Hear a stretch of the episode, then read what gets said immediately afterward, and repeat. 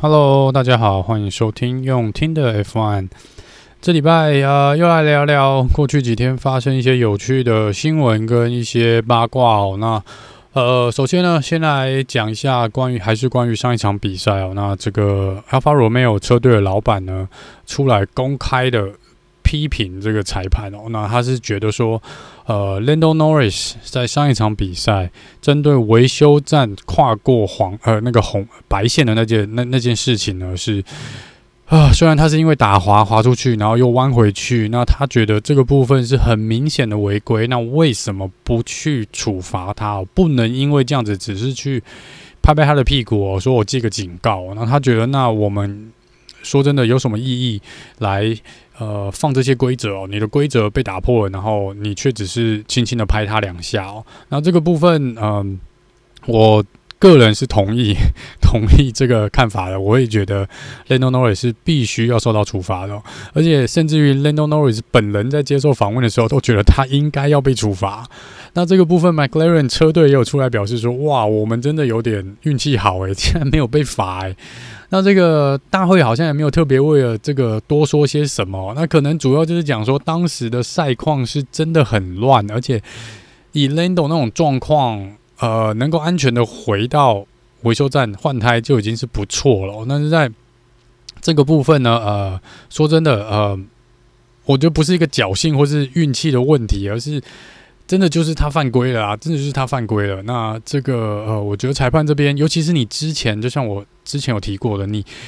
Yuki Tsunoda 他之前做的这件事情，好像还有 Lance Stroll 跟 Latifi 都有类似被判罚的一个状况。你既然有判罚，说因为他们超限，你就不能分雨天跟晴天，因为规则上面是没有写说，如果规则上面有写说，哦，因为下大雨，视线不好，或是路面太滑，呃，这是一个呃。不是车手所能控制的失误的话呢，那我们就不要去罚他。如果这规则有这样写，那我同意，我们就不要罚 Lando。那即便这场比赛 Lando 真的很可怜，我也觉得我们大家都很心碎，我们都很心痛，我们希望他拿冠军，但是不是这样的，真的不是这样的。呃，这个会造成未来一些问题，你要怎么去拿捏这个这个嗯、呃，接下来万一有类似情况出现，你要怎么去？另外车队如果被罚，他可能会说：“那为什么我要被罚？为什么之前那一场比赛二罗之战为什么 Lando 可以不用被罚？而且，呃，以目前天气预报来看，土耳其站我们很可能就遇到这个状况哦。因为目前土耳其的预报是下下个周末的五六日，也就是自由练习、预赛跟正赛的部分都是下雨哦。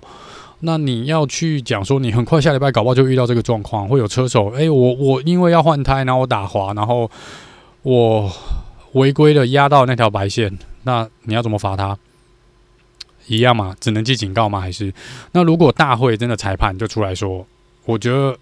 我个人是希望看到大会出来稍微再做更多的解释啊，就说或是发表一个声明说，哦，抱歉，我们上场比赛可能真的误判，我们真的觉得当下那个状况，呃。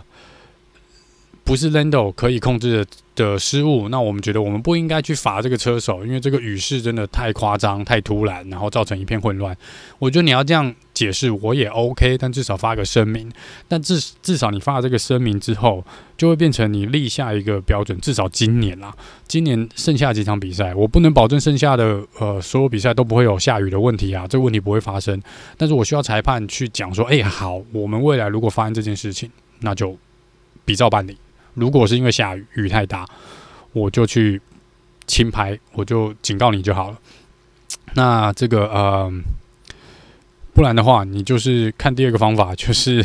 直接讲说啊，对不起，Lando 啊，我们还是要判罚你，因为我们觉得我们事后想了想还是不行。虽然已经过了一个多礼拜，但是呃，把拍摄哦，可能罚个五秒，那你现在的排名可能会从第七变成第九，然后会损失个两分的积分，诸如此类的。我觉得这也 OK。那至少我觉得你需要很清楚的画出那条线，不然接下来我不知道类似的情形发生，你要怎么去抓？因为你不能够有双重标准，我真的不希望看到双重标准。我相信大部分的车迷跟车队，甚至车手都不希望有看到双重标准。所以这是针对呃 Lando Norris 上次那个呃维修站的事情呢，我真心觉得呃这个是有必要去。真的要罚他啦！虽然他上场比赛真的很可怜，但是对啊，你现在我不知道你现在下来这场比赛到底怎么办，就看裁判的智慧哦。接下来比赛发生类似情况，他们要怎么处理喽？我那这边另外一边真的觉得 Yuki Tsunoda 之前被罚得蛮冤枉的嘛，对不对？真的有点冤枉哦。好，那接下来聊聊这个呃，Alfa Romeo 这边哦。那 Alfa Romeo 还是没有，还是没有公布他们谁是这个 Bottas 的呃队友哦。那他们本来是说上一场比赛俄罗斯站结束之后会公布哦。那看起来也没有了。那这个部分呢，我也不知道。也许等我上传完这个单集，等一下你们听到之后，其实就已经有 breaking news，要发 Romeo sign 谁谁谁当这个他们的呃明年的二零二二年的车手。那这个部分不知道诶、因为 Jobenace 看起来，我觉得他几率没有上的几率越来越大了，因为他前几天好像还在他的呃个人的这个社群媒体上面有讲说。他现在没有办法想那么多。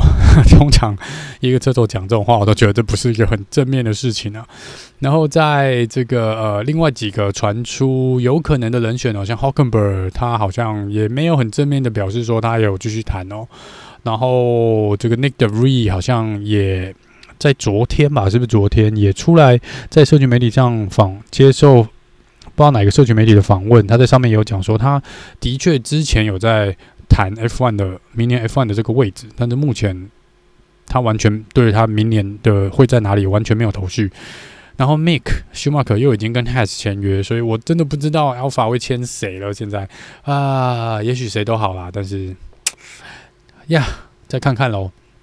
好，那接下来聊聊这个 William 车队哦。那 William 车队呢，之前签了红牛之前的车手 Alex Albon 嘛，那这中间当然会有一些呃。之前 Toto Wolff 就出来讲，哎、我是你的引擎供应商，然后你去签了一个我目前最大敌人、竞争对手的车手，那这样我的资料是不是会有一些这个商业机密的问题哦？那这边红牛之前也出来批评这个 Mercedes 说，哎、那你干嘛阻挡我们签约啊？这关他什么事？你又不是 Williams 的股东，你又不是 Williams 的经营者哦。Williams 要签谁，其实跟你有什么关系？你不能拿引擎来去做一个威胁哦。然后这边呢，呃。威威廉姆车队的老板终于出来讲了，就说 Alex Albon 就是威廉姆的人，那这毫无疑问的，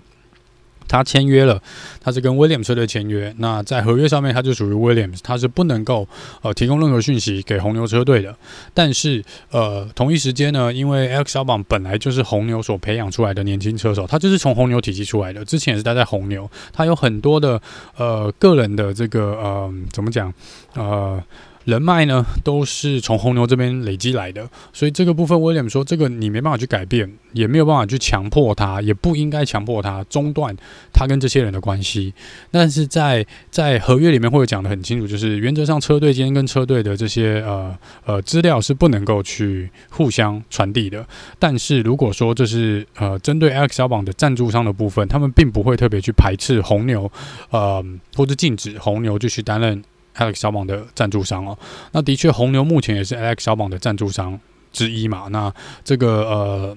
威廉车队的老板就讲说：“诶，他这本来就是他个人的赞助商啊，这是他个人找来的，这是跟他有签约的，这跟他在哪个车队其实没有什么太大的关系。那我们不能因为他加入威廉车队，我就跟他讲说：诶，那你就不能够有法拉利的赞助，或者你不能有什么红牛赞助，你不能有其他车队的赞助，这是不允许的。那这个威廉这边说，我们不会讲这种话，我们也不会做这种事。那就是这是他的赞助商，那他带了进来，这是他个人的资产，所以这是呃。”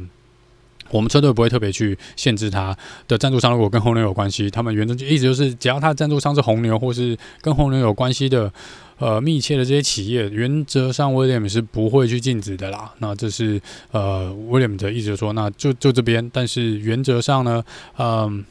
他就是 Williams，，明年就是威廉姆的人，那这个毋庸置疑啊、哦，所以大家也不用再特别去讲这些，呃，有的没的会偷什么资讯啊，做一些资讯交换，这没没有哦，就没有这回事。好，然后再来这个，因为 JoJo 手要离开了嘛，JoJo 手原则上是啊。嗯要去 Mercedes，然后呃，Max i m u s t e p p e n 在上一次赛后有接受一个访问，然后他有聊到 JoJo 手，记者问他 JoJo 手，那他就说：“诶，JoJo 手其实呃，你看 William 车队车队的车子应该也没有很糟嘛，不然怎么可能 JoJo 手这种表现呢？”然后这个呢，我觉得嗯。应该是换了车队是真的有差啦，换了车队老板真的有差，但是应该还没有好到可以让 JoJo 手一直保持在前，就最近前面都在前十名嘛。这个我觉得 Russell 本身的能力还是有蛮大的关系哦，因为其实呃虽然 Latifi 也表现的不错啦，也不差，但是整体来说，我觉得就抓手就还是跑得比 Latifi 好嘛。假设你说这个硬体就算提升，两个车手的硬体应该都同时被提提升才对。所以这边我觉得，呃，Max 应该有点小小在开一下 George 的玩笑，就说嘿，他其实没有那么厉害。然后，呃，车子还是蛮大的因素。那当然啦、我相信你今天把 Max 放在 Has，他应该也拿不到冠军啊。你把 Lewis Hamilton 丢到 Haas 车队，我看他也拿不到冠军嘛。我觉得这是一样的。那但是同样的情形，你现在把 Mazepin 或是 Mick Schumacher 丢到 Mercedes，我可能也不认为他们能跑出什么太好的成绩哦。就是也许可以在前十名，但是你说要像 Hamilton 啊，或是像 Max Verstappen 这种，呃，可以稳定的输出前三名，我觉得你年轻没经验还是有差啦。我觉得还是有差。不过这是比较有趣的一个小访问哦。好，那再来聊聊这个呃。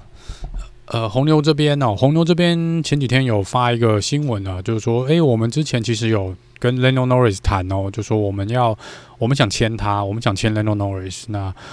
很遗憾啊，这个因为 Norris 就是 McLaren 的人嘛，所以他最后当然是没有跟红牛签约哦，因为他最后是跟 McLaren 签了一个复数年的合约哦。那我觉得在这边 McLaren 真是运气好，就是他们是在前几个月前就跟 Lando Norris 签了这个合约，因为如果你现在才要来跟 Lando Norris 谈。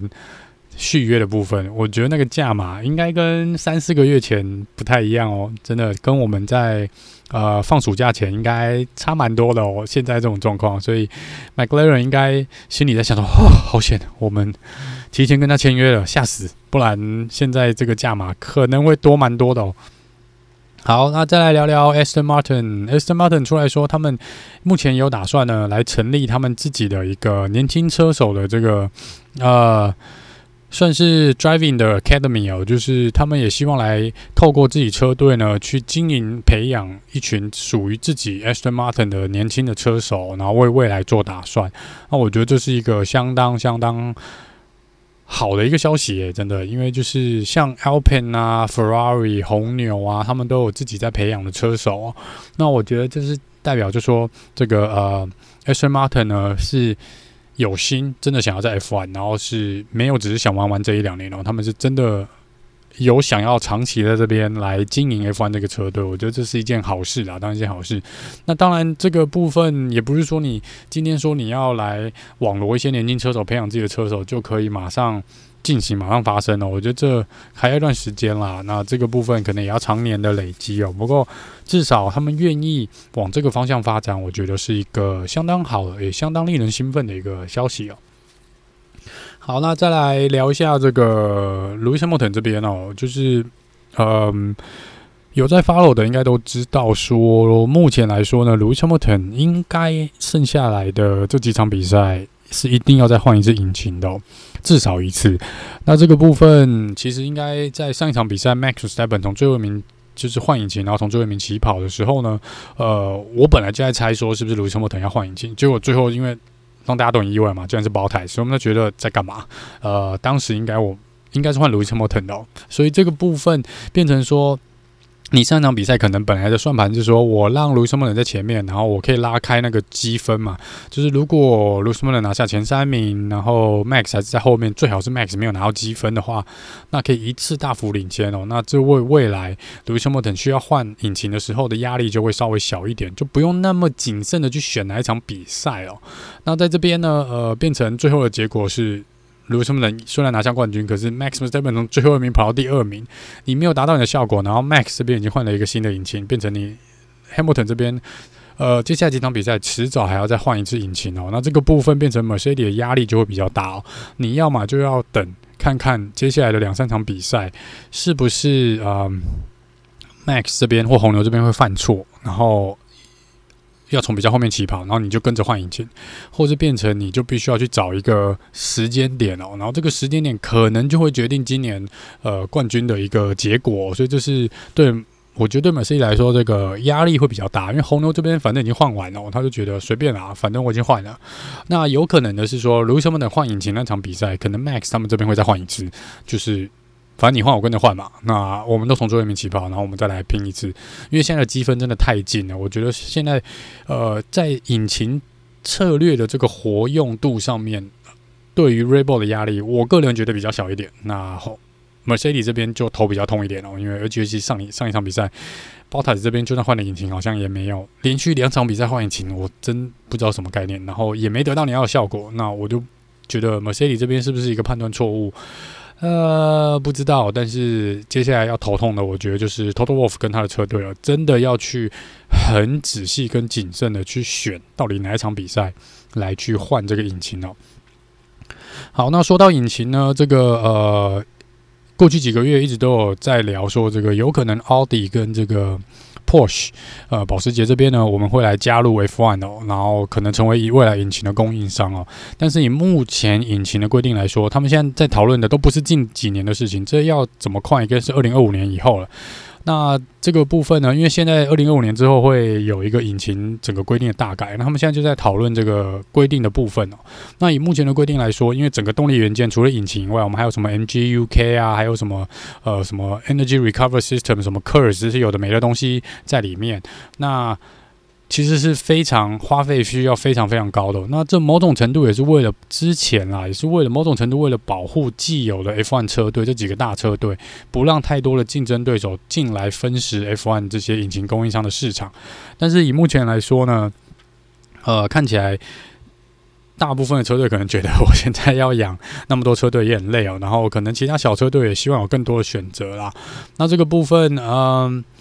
我们看到 Honda 今年决定要退出嘛，那这边就是奥迪跟 Porsche 可能是又想回来，就是想想来加入这个方案，但是以目前的条件来说，他们是没有办法加入的，因为那个门槛太高了。那他们就希望至少先拿掉这个 MGU-H，跟降低一些引擎规定的门槛哦。那这个目前来说，有几大车队啊，红牛、法拉利跟这个 Mercedes，他们应该理论上都同意去做这个改变。所以如果这个呃最后确定的话呢，最快我们可以在二零二六。年应该就可以看到 Porsche 跟奥迪呢来加入这个 F1 哦，那这也是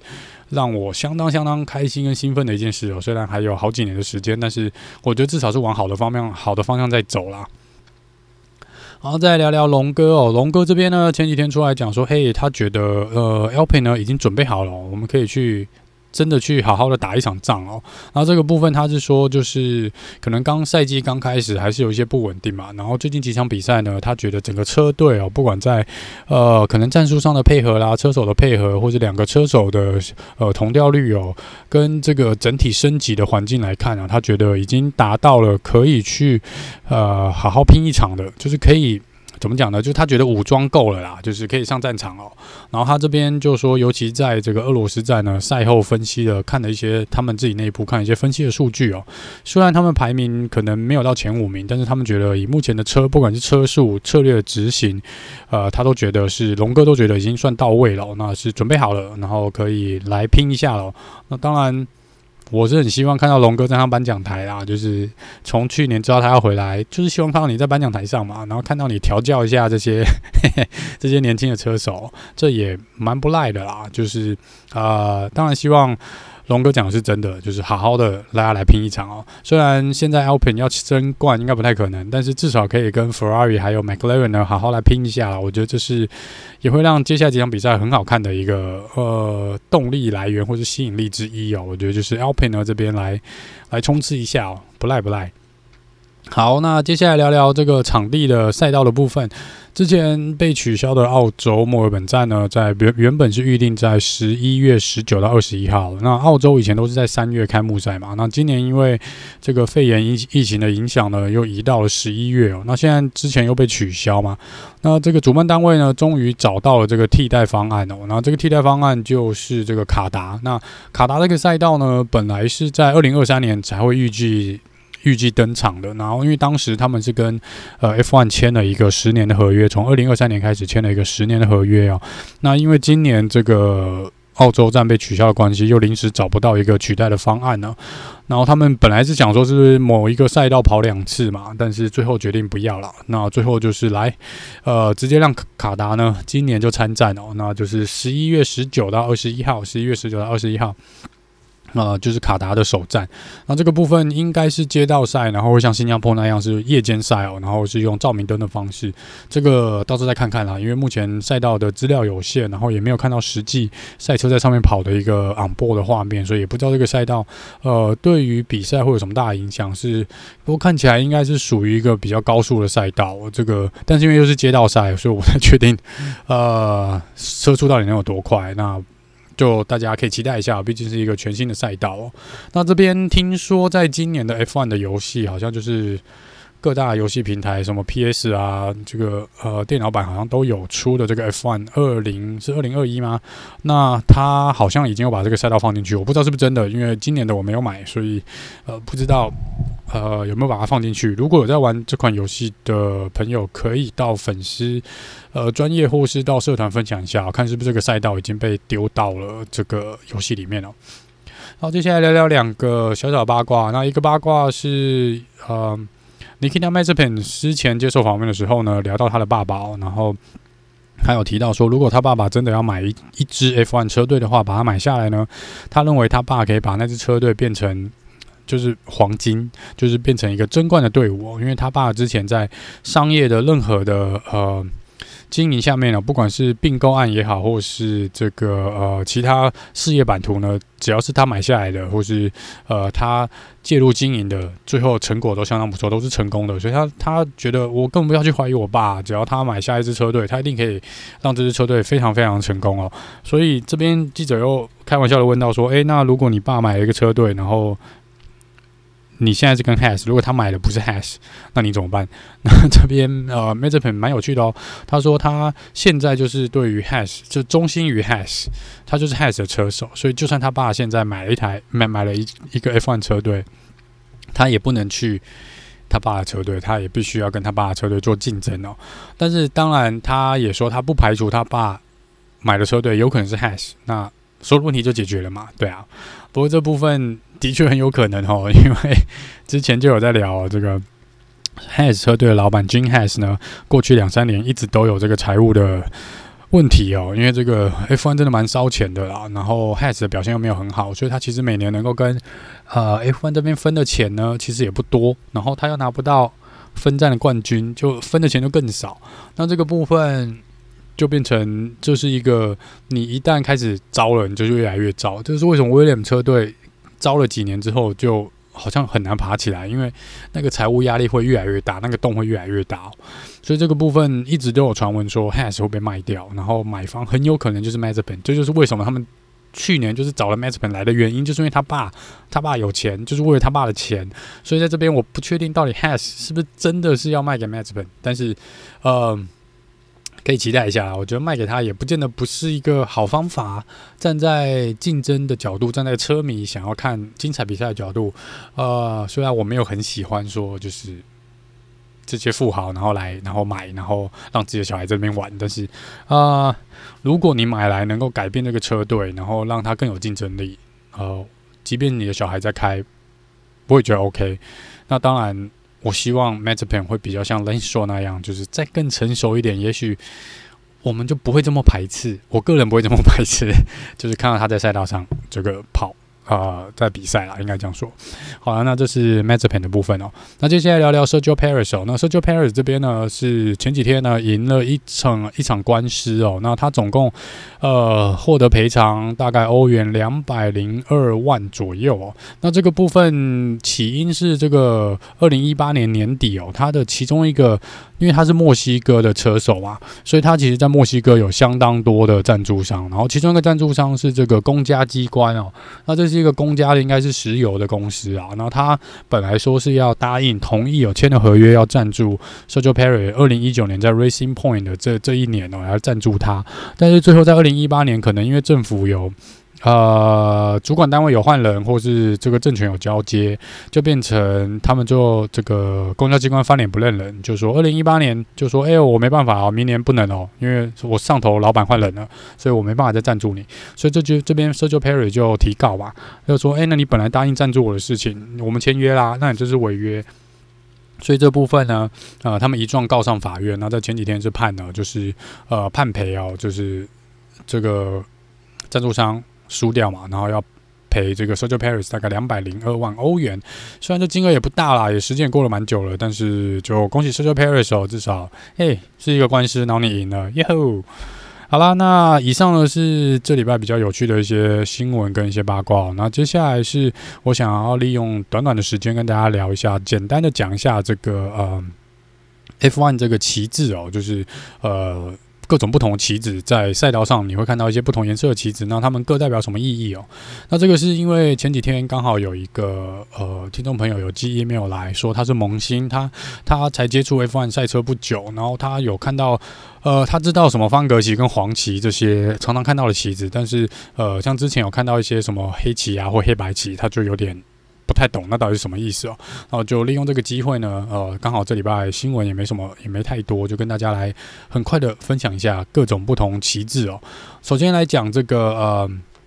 方格旗嘛，那方格旗就是原则上就最后一圈了，然后冠军冲过终点的时候呢，挥的旗子就是我们的方格旗哦。那它的英文是 checker flag，那这就是方格，就是黑白方格的旗子。这每场比赛你都会看到哈，原则上都会看到。然后再来是红旗，红旗呢整面就是红色的，顾名思义，那就是 red flag。那红旗一出现呢，就代表这比赛已经被终止哦。那比赛终止的原因可以有千百种，就是原则上大部分都是因为有意外或是气候的影响啦。那啊，这个部分呢，呃，这个挥的红旗，就是呃比赛终止的一个旗帜。那所有车子原则上就是回到维修站了，这个原则上就是回到维修站。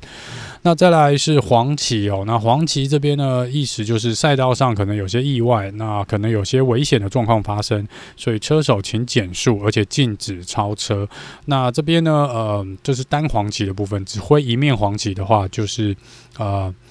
要减速，然后呃。可能就是不，然后不能超车。那如果是双黄旗呢？过去几场比赛我们蛮常也看到双黄旗，双黄旗就代表说这事态有更严重一点。那呃，除了你要减速跟不能超车以外呢，你可能还要随做好呃随时会被大会要求把车子停下来的一个啊、一个准备啊，就是有可能当时在那个赛道上可能真的有重大车祸，然后不得不。的状况下，必须让你车子停下来，这是有可能的，所以这是双黄旗的部分。原则上就是，请你小心再小心啦。对，那这个减速是一定要的，我忘了是四十百分之四十还是多少，反正就是减速，然后不能超车。然后通常这个赛车手的方向盘上会有一个按键，就是按 Safety Car 或是按黄旗，那你车子原则上会自动限速在那个最高速的范围，应该是这样啊，如果我没记错的话，呃。再来是这个蓝旗哦，那蓝旗原则上是对着跑很慢的那个车手挥的，就是你已经跑很慢了，然后你后面的人要追你一圈或者已经第二圈了，请你让路让开这个位置，就是你就是慢车啦，然后请你不要当路队长，请你尽快的呃闪开，因为你后面的这个呃领先车队比你快的车子呢要准备来超车了。那这个部分因为赛道上的各种情况或是赛道上的区域的状况，你可能被灰蓝旗的时候，你不能马上的。可能有安全因素，或是那边就弯道嘛，我就不能马上让开。然后你可以选择不在第一时间让路，但是原则上你被挥到第三次蓝旗的时候，就是你最终的警告哦。如果你忽略蓝旗三次，你就会被裁判判罚哦。那这个判罚看你啦，就是。如果我记得也是五秒钟到十秒钟吧，至少啊。那如果你中间一直在忽视这个蓝旗，那你很有可能会被他会挥黑旗，然后叫你停下来。对，好，那既然讲到黑旗哦，那黑旗呢就是呃。通常黑旗的出现呢，旁边会带出这个车手的号码，就比如说呃黑旗，然后旁边加一个四十四，就是针对四十四号车手，也就是 Louis Hamilton，假设啦，这是一个呃的黑旗。那这个黑旗原则上就说呢，你已经严重违规了，请你马上。马上回到维修站，好，马上回到维修站，而且这场比赛你就是直接被取消资格，这就是黑旗。所以黑旗其实就代表非常非常严重的事情哦，就是车手已经犯规了，就是有可能是呃你轮胎没有换，怎么讲，就是没有照大会规定换胎，或是你有一些违规的状况，或是呃像之前可能加油啊什么的，你可能有些违规，或是你用的零件被大会最后发现不可以，或是你去用像。之前有几次发生是蛮奇妙，就是可能呃车手已经在起跑线上，然后车子坏了，没办法起跑，他们就赶快跑去车库开着备用车出来。那理论上这是不被允许的，但是之前有两三位车手都有做这件事情。那你只要一开这个备用车出来呢，原则上你就直接会被挥黑旗，然后直接被取消资格，大概是这个状况啊。或是你有恶意去撞人啊，或者怎么样哦，去阻挡，或是做成一些危害其他车手安全的事情，这个也有可能被挥黑旗哦。所以黑旗就是立刻给我回到维修站，然后因为你已经被取消比赛资格了，就是黑旗的部分。那再来是这个红黄旗的部分哦，那这个是红黄直线交接的这个呃旗帜哦。那这是表示说呢，这个赛道是相当的滑，就是我们常常会看到雨天啊，或是这个有车祸发生，然后有机油在道路上的时候呢，就会挥这个呃红黄旗哦。其实只是要车手注意说，诶，这个赛道现在很滑哦，请你们注意。原来他就注意这个赛道是有。油或是水在赛道上，请你们注意啊！那这是一个警告的旗帜。那再来是绿旗哦，这个绿旗原则上就是黄旗发生之后就会有绿旗，就是哎，好了，所有事情都解决了，继续回归比赛啊，就是全速前进，没事的，没事的，正常比赛。大概是绿旗的用意在这里。那再来是一个呃黑旗，然后中间有一个橘色的圆圈哦。那这个部分呢，通常也是会搭配车手的号码。那原则上，这个就是呃，代表呃，你的车子有一些技术性的问题哦，所以请你马上回到维修站。这也是跟黑旗同样的概念，只是你可能不会被取消资格。这有可能是说呢，呃，你的车子有发生碰撞，但是。假设像之前啊，就上一场比赛 j o b a n n c i 的呃，可能练习赛的时候，他撞到墙嘛，然后他的尾翼其实是有一片碎片，就是挂在那边，然后在那边飘的。那这个可能车手自己不知道，然后这个如果车队也忽视了这一块，那这个可能大会就会挥这个呃黑旗，然后就是中间有这个呃橘色圆圈的这个旗帜呢，来警告说，哎、你现在赶快回来，因为你可能车子有一些状况哦。好像之前通常因为现在像以前是因为这个呃。呃，怎么讲？这个无线电没有那么发达，技术没那么好，所以不见得可以马上联络到这个车手。那目前来说，以现在这个技术的问题，应该会看到这些旗帜可能比较少，因为其实车队马上就侦测到了啦。你车子有什么意外？像以前可能因为车上没有这些感应器嘛，我根本不知道。现在连我连胎压有没有在漏气我都知道，我都不用用眼睛看，或者要等它爆胎我就知道了。所以这个部分现在可以看到这些比较特殊旗帜的状况越来越少，因为其实大会还没看到，你车队就已经知道了。然后原则上就已经叫车手进来了，然后另外一个呢，接下来是讲这个黑白旗哦。那这个黑白旗呢，通常也是会搭配车手的号码一起挥出来。那这个部分就是代表说你已经呢，怎么讲呢，做了一些可能违反运动家精神的事情啊，或是一些小违规啊。那这个就像你可能超出赛道啦，或者像之前 m a z e p a n 呢去推挤 Yuki Tsunoda，很危险的去做一个阻挡，或者把车子往墙壁推的一个动作，那这个部分就会被挥这个黑白旗哦。那这个黑白旗原则上就是警告你说，嘿，呃，你刚做了一些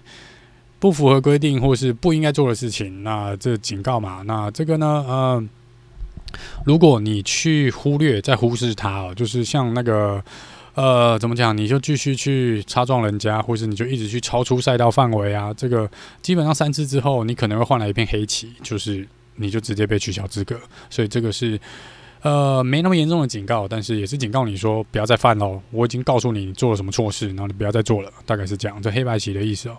然后再来是这个白旗哦，这个白旗呢，原则上就是来警告车手说，哎，前面可能有呃比较慢的车子在赛道上面哦，所以呃。通常讲的是工程车或是 safety car 安全车的部分，就说请你注意一下，呃。可能因为之前前面有安全车，所以跑得比较慢，所以你们这边也要放慢速度。然后再来就是，可能前面因为有意外，然后有些吊车在那边进行作业，所以这时候也会白旗，让车手知道，就说，哎、这个呃前面是有一些状况的，然后是有一些比较慢的车子，然后可能不是赛车的车子在场地上，所以请你们多加注意哦。那这大概以上呢，就是呃 F1 常会看到的一些旗子，其实是。真的比较常看到的应该就是黄旗啦，这个呃黄红旗啊，绿旗跟这个蓝旗，还有呃白旗应该最近还好，然后红旗，那黑旗是比较少看到了，最近比较少看到，那黑白旗是还蛮有机会的，因为蛮多车手可能会跑出赛道的哦。那这个部分上一场比赛好像呃 Mazepin 也被挥了黑白棋嘛，因为他去推挤这个 Yuki Tsunoda。那这个部分就是以上会比较大家常看到的旗帜，所以下次在比赛的时候可能可以多注意一下哦这个挥旗子代表的意义啦。好了，那以上呢就是这集用听的 F1 哦，呃，稍微短一点。那再过几天呢，呃。会来替大家，我应该是之前因为有有这个听众朋友说要想听那个有关 Daniel Ricardo 的一个呃车手的生平事迹哦，所以我会整理一些资料。那如果没有意外，应该会在礼拜三或礼拜四来来跟大家聊聊 Daniel Ricardo。那之后呢，就会来跟大家一样，因为是下一场下下个周末有比赛嘛，是土耳其站在伊斯坦堡，所以会来跟大家一样在礼拜五呃进行一个赛前的。呃，简报，然后礼拜六是预赛，然后礼拜天呢是正赛的部分哦。那这个稍早有提到，目前来说天气预报是下雨哦，而且这天气预报很诡异哦，就是每天都是大概晴时多云哦，然后就是礼拜五、礼拜六、礼拜天就是下雨，然后礼拜一又晴时多云，所以我不知道是故意的还是怎么样，但是呃，看起来这礼拜可能天气又有可能是决定胜负的因素之一哦。好啦，那以上呢是呃简短的一集的呃我们的 podcast 哦，那我们就过几天再见喽，拜拜。